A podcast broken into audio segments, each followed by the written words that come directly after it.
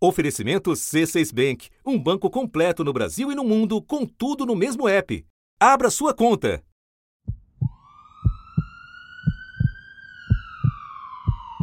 Um a um, os sistemas de saúde de alguns dos países mais ricos do mundo foram entrando em colapso com a explosão de internações por Covid-19.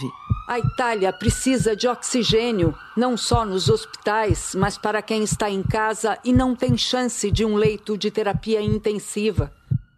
A Espanha também precisa de aparelhos de respiração. Na capital italiana, não há mais leitos no hospital. Então, as ambulâncias estão servindo como isolamento até que os pacientes possam ser levados para dentro. Os hospitais da rica Nova York já não dão conta de tanta gente. Agora, 1.200 dos 1.800 leitos de UTI da cidade estão ocupados. Autoridades e profissionais da saúde correm no esforço de evitar que o mesmo aconteça no Brasil. Hospitais de campanha estão sendo erguidos a toque de caixa Brasil afora. Em Fortaleza, no Ceará, a construção é no estádio Presidente Vargas. Em Roraima, o Exército ajudou a erguer um hospital de campanha na capital Boa Vista. E o estádio Canarinho também receberá uma estrutura para atendimento de pacientes. No Rio de Janeiro, Maracanã deve ser transformado em hospital. E no Rio Centro, um espaço de convenções importante da cidade, as obras já começaram. Nesta quarta-feira será inaugurado o hospital de campanha construído no estádio do Pacaembu, em São Paulo, para receber pacientes de Covid-19. Mas será que isso vai bastar? De acordo com a Fiocruz, na semana entre os dias 15 e 21 de março, eram 2.251 pessoas internadas com sintomas como febre, tosse, dor de garganta e dificuldade para respirar. Esse número é 10 vezes maior do que a, média histórica de hospitalização nos meses de fevereiro e de março. A consequência já dá para ver nos hospitais, com mais pacientes com doenças respiratórias. Da redação do G1, eu sou Renata Loprete e o assunto hoje são os principais gargalos no atendimento dos pacientes graves de Covid-19. Como o sistema de saúde está trabalhando para suprir a demanda por leitos de UTI e treinamento para intensivistas. Neste episódio, dois conhecedores profundos do tema: Carlos Carvalho, diretor da divisão de pneumologia do Instituto do Coração e chefe da UTI respiratória do Hospital das Clínicas, em São Paulo. Antes, eu converso com o médico Walter Sintra, coordenador do curso de especialização em administração hospitalar e sistemas de saúde da Fundação Getúlio Vargas. Quarta-feira, 1 de abril. Walter, quando a gente olha para outros países, muitas vezes países ricos, a gente vê que faltam leitos de UTI para os casos mais graves da Covid-19. Aqui o Ministério da Saúde fala em 2,6 leitos de UTI para cada 10 mil habitantes. O secretário executivo chegou a comparar o número de leitos no Brasil com alguns países da Europa. Segundo ele, a Alemanha tem em média três leitos para cada 10 mil habitantes. A França, um a Itália, menos de um leito para cada 10 mil habitantes, o Reino Unido, menos ainda, e o Brasil, 2,62. Esse número é razoável? O que ele significa? Eu acho que o grande problema do Brasil, na verdade, é em termos de distribuição desses leitos, né? distribuição e acesso. A gente tem uma concentração muito grande de leitos na capital, nas capitais do país. Antes da ampliação, só o estado de São Paulo tem mais leitos de UTI que toda a França. Só o estado de São Paulo tem quase o dobro de leitos que toda a Itália. Só o estado de São Paulo tem o dobro de leitos de UTI que o Reino Unido. E também temos uma, uma desproporção muito grande quando a gente olha a população SUS dependente e a população uh, dos planos de saúde. Né? Então, a gente aqui nesse estudo que é de 2016 é um número um pouquinho abaixo, 2,03 por 10 mil habitantes, mas quando você olha o que é SUS e não SUS, a, a, população não SUS, que são mais ou menos aí 47 milhões de brasileiros aí, tem uma proporção muito maior de 4, quase 4,5 leitos por 10 mil habitantes, enquanto que a população SUS teria só 1,3. Então começa por aí. O grande problema do nosso país é que ele é um país desigual. tanto no acesso aos serviços, né, como socioeconomicamente. Então, acho que esse é o. Partimos daí, partimos deste problema. Por isso que a grande luta tem sido de a gente fazer o achatamento da curva. Por que, que a gente fala em achatamento da curva? É, na verdade, é para a gente conseguir equilibrar a demanda por leitos frente aos leitos disponíveis. Né? Então, se é, é, toda essa quarentena faz, faz com, que haja, com que haja uma redução de atendimentos, mesmo que não seja para Covid, quer dizer, caiu o atendimento em todos os serviços de saúde, porque as pessoas estão em casa, ficam mais preservadas em todos os aspectos, e a gente pode reservar aos leitos disponíveis para atendimento dos casos da pandemia. Agora, se a pandemia cresce muito rápido, não, mesmo assim a gente não, consegue, não vai conseguir dar conta. E acho que esse é o grande problema, é o problema central é, dessa, dessa, desse conflito que está havendo entre as pessoas que estão querendo aí voltar da, da, da, quarentena, voltar às atividades, é que se a gente tiver um crescimento muito rápido da epidemia, é, nós vamos ter um colapso do sistema, tanto público quanto privado. Não há, não há dúvida que mesmo o sistema privado vai entrar em colapso. Mas claramente, em final de abril, nosso sistema entra em colapso. O que é um colapso? O colapso é quando você pode ter o dinheiro, você pode ter o plano de saúde, você pode ter a ordem judicial, mas simplesmente não há o sistema para você entrar. Bom, a gente já volta a analisar o nosso sistema e o que ele suporta, mas antes eu quero te fazer uma pergunta de esclarecimento para o leigo. No que um leito de UTI difere de um leito normal de hospital? Que tipo de equipamento, de pessoal especializado ele exige? A UTI é uma unidade de um hospital, normalmente, onde há uma grande concentração de recursos eh, tecnológicos e especializados. Estamos falando de dois tipos de, de, de equipamentos: os, os, equipamentos de monitoramento, que são aqueles equipamentos que vão avaliar continuamente como é que estão as condições vitais do paciente.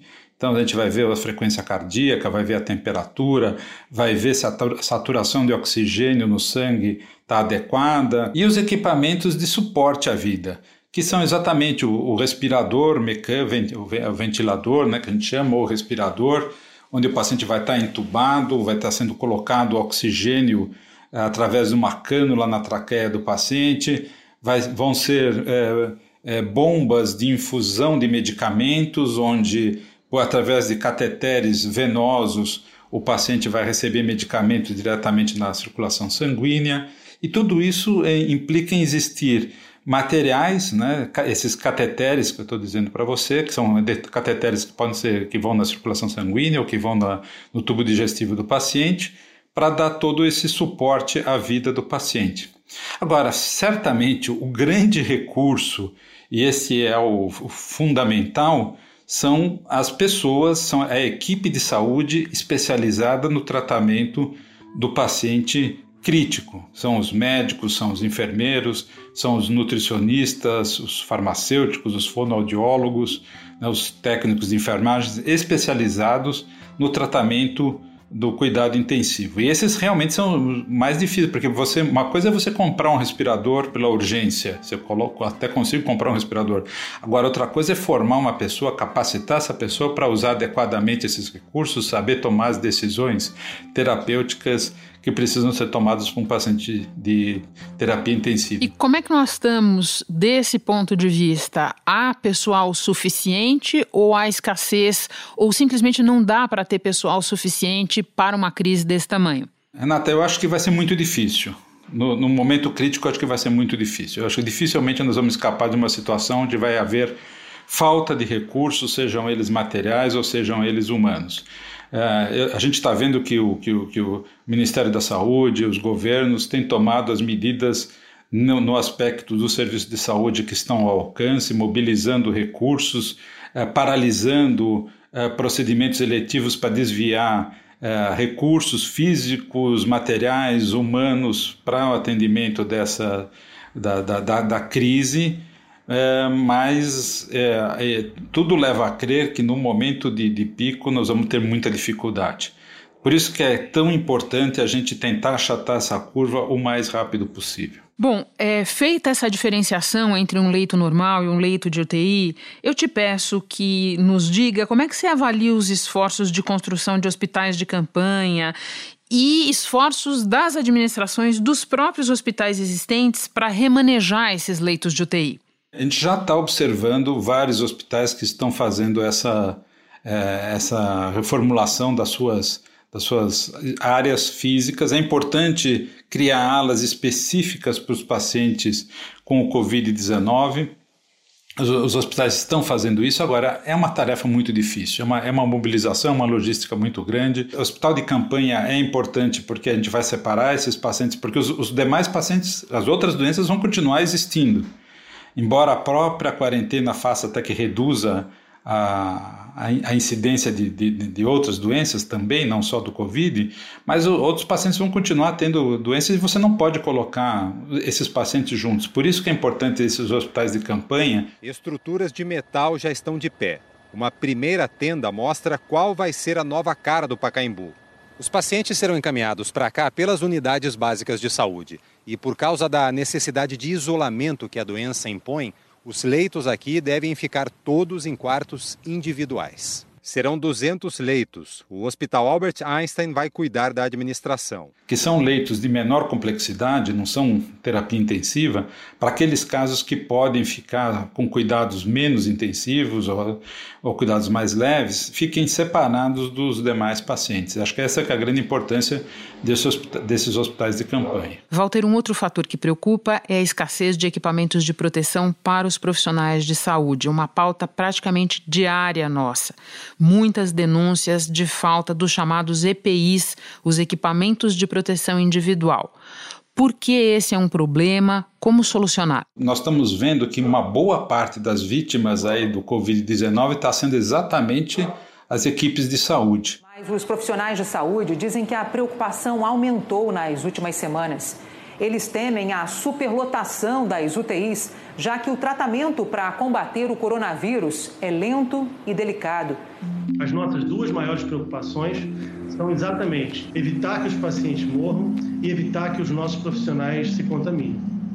É, por vários motivos, não só pela, porque eventualmente faltam os materiais de proteção individual. Hospitais do Distrito Federal estão com falta de máscaras, álcool em gel e EPIs para lidar com o Covid-19.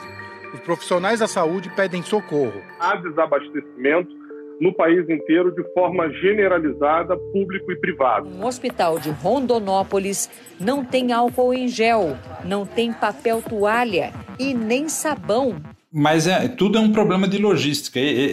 Nós, nós, estamos vivendo um pico muito grande dessa demanda.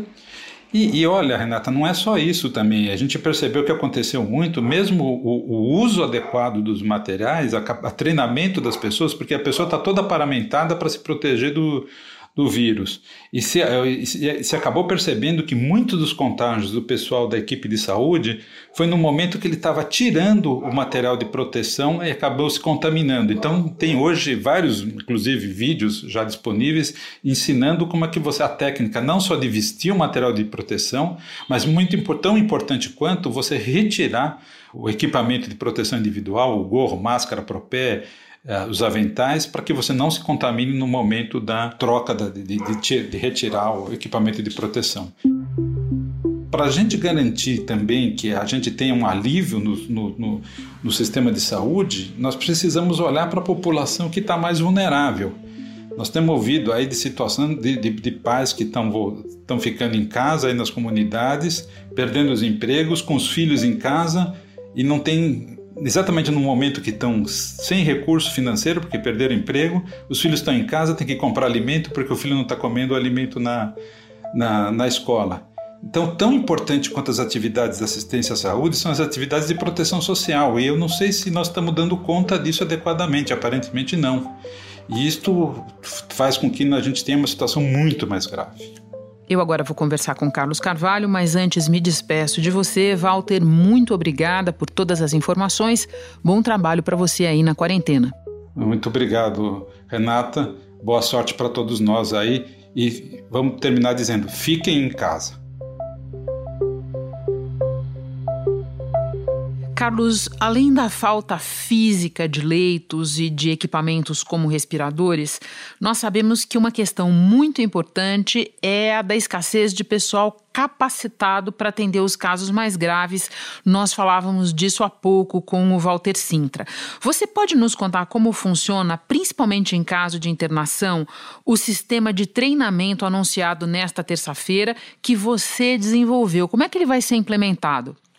É, esse é um sistema que, de capacitação e treinamento de equipes de UTI é, que transcende é, só a parte médica. É um, uma capacitação de toda a equipe multidisciplinar, principalmente os médicos, as, os enfermeiros, os fisioterapeutas, que são o núcleo do atendimento do paciente grave. Muitas vezes outros profissionais também têm que trabalhar nessa equipe e trabalham farmacêuticos, fonoaudiólogos, psicólogos, mas essa capacitação é para o pessoal que está na linha de frente e vai atender, assistir o paciente com insuficiência respiratória diretamente.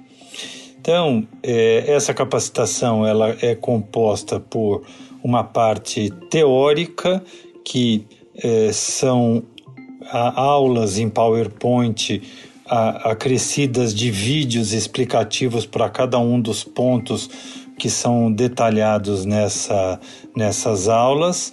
É apresentado uma linha de cuidados desde o momento que o indivíduo ainda está em casa e ele tem uma dúvida se ele deve procurar é, um, uma assistência de saúde, sim ou não.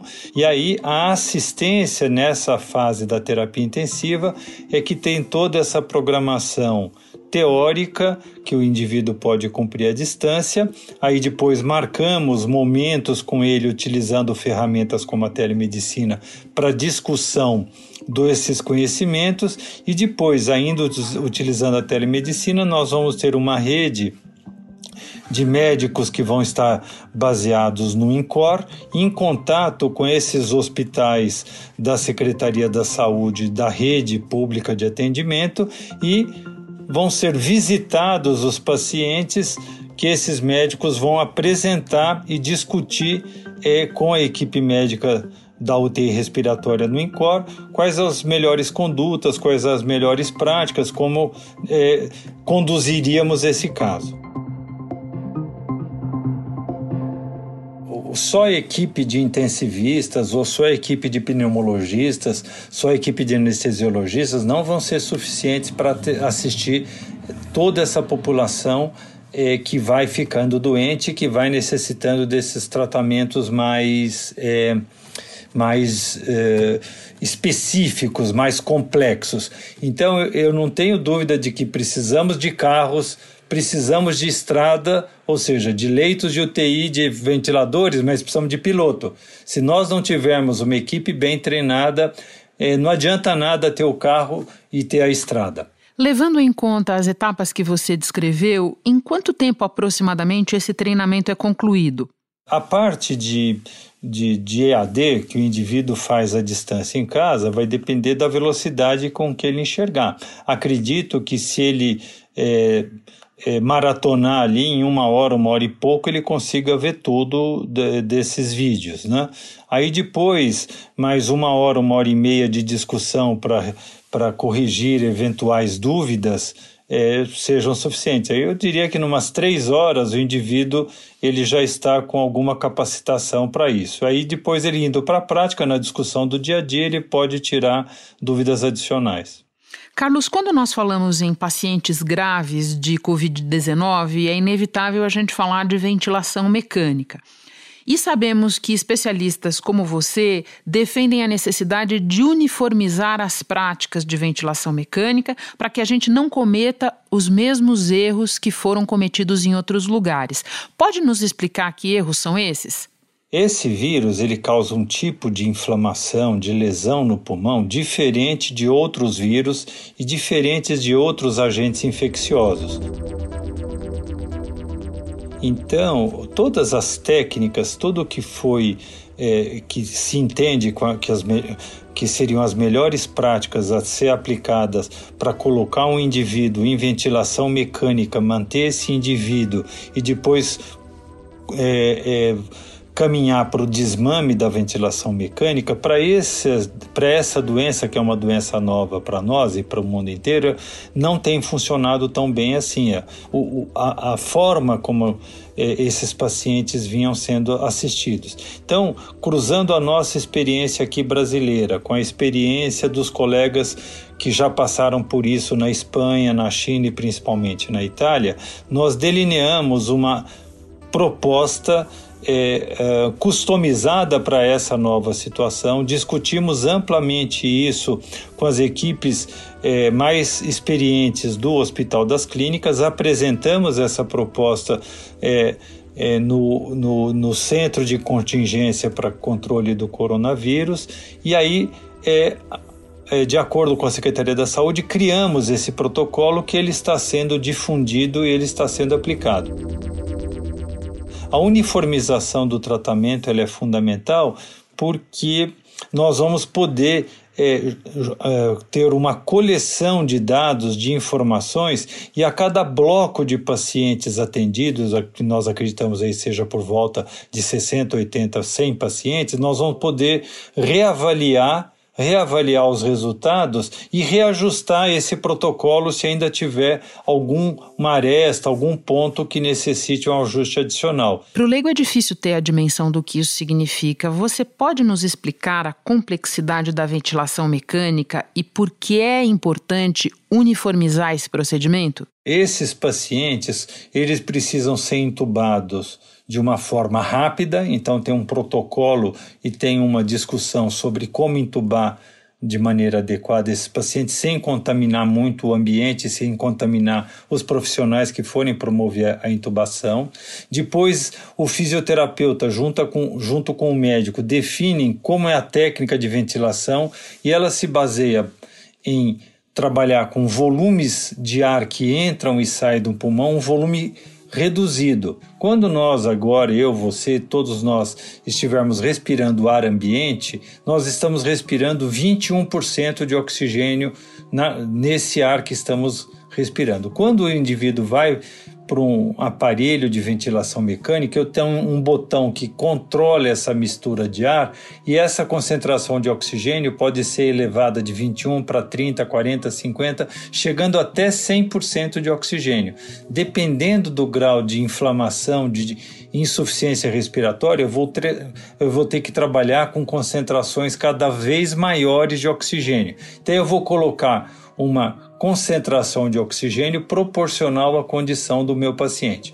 E eu vou ter que ajustar as pressões, porque se eu deixar esse pulmão murchar, ele vai promover uma troca de oxigênio e de gás carbônico inadequada. Então eu uso uma certa pressão positiva. Que as tabelas que existem na literatura preconizando essas pressões, essas tabelas elas acabam elevando a pressão de uma forma inadequada para essa doença do coronavírus. Então, nós produzimos uma tabela um pouco mais conservadora, não subindo tanta essas pressões. Então a gente toma cuidado para não distender muito o pulmão, usando um volume corrente baixo e usando uma pressão baixa para não deixar o pulmão murchar. Os dois extremos são ruins. O pulmão murcho é ruim e o pulmão muito com muito ar sobredistendido também é ruim. Carlos, todo mundo sabe que a gente está pisando em terreno muito desconhecido. De todo modo, olhando em retrospecto, eu te pergunto se a epidemia de H1N1 deixou lições que podem ser aproveitadas agora no tratamento dos casos de Covid-19. Sim. É, em parte, isso de percebermos que é, usar pressões muito altas podem ser deletérias é um pouco baseado na experiência nossa de 2009 com H1N1. Entendi. E por fim eu te pergunto, qual é a perspectiva para os próximos dias de semanas, em termos de aumento de número de casos, de internações? Você que está aí trabalhando na ponta, qual é a expectativa? Olha, estamos preparados para a subida, né? Então estamos começando nessa de uma semana para cá começou a subir o número de casos.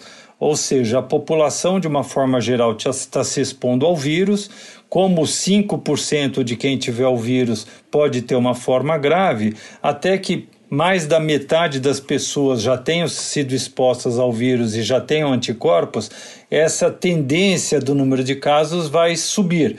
Por isso que a reclusão faz com que esse espalhamento seja mais lento e nós consigamos ir absorvendo os casos mais graves que forem surgindo.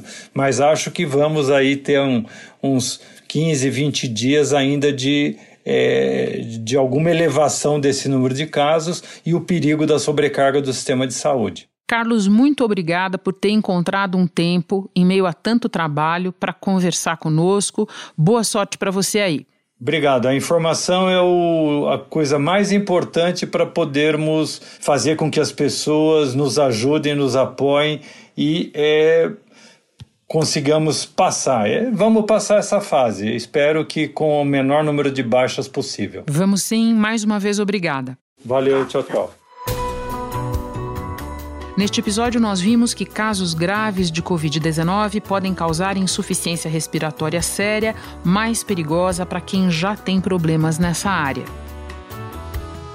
Então, nós separamos algumas dicas para manter os seus pulmões saudáveis. Elas não protegem da infecção, claro, mas podem te ajudar a respirar melhor nesses tempos de confinamento.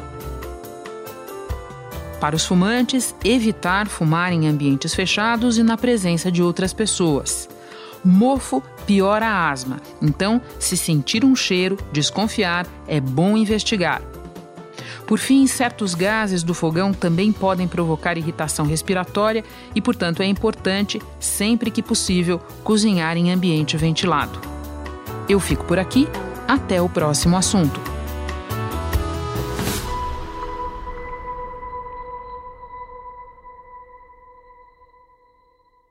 Você no topo da experiência financeira que um banco pode oferecer.